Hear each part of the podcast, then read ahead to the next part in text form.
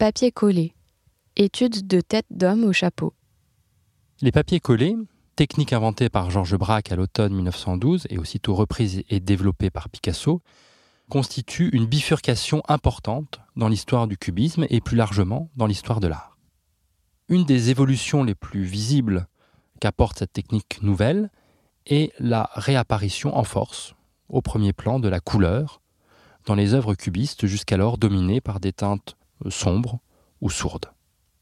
Plus fondamentalement, les papiers collés mettent en cause certains principes jugés essentiels, voire intangibles, de la pratique artistique. Ils ouvrent de nouvelles manières de forger des images. L'artiste, en effet, s'autorise ici à réemployer des matériaux existants, papier peint, emballage, papier journaux. Les papiers collés ouvrent ainsi la voie à d'autres pratiques artistiques fondées sur le réemploi, le collage et l'assemblage.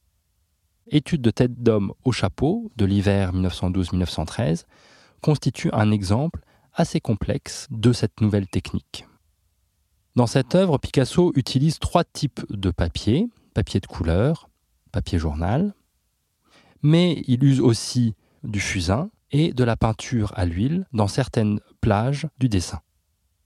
Le papier journal, qui est l'un des matériaux de prédilection de Picasso, a un statut ambivalent, qui a été d'ailleurs âprement discuté par les historiens de l'art. Il est en effet à la fois texture visuelle, par le jeu de vibrations des caractères d'imprimerie sur le papier, mais aussi porteur de sens, de messages, de contenu. La tête d'homme au chapeau qui donne son titre à l'œuvre apparaît éclatée et difficilement visible au premier regard. On reconnaît peu à peu la structure déployée du chapeau en haut de l'image, avec ses bords arrondis.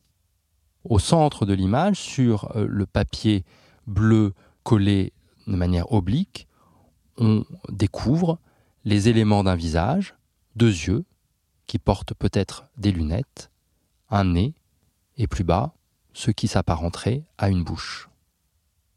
Enfin, apparaît très visiblement une oreille, en haut à droite de la bande de papier journal, oreille traitée dans un style étrangement différent, presque naturaliste, qui tranche avec le reste de la composition.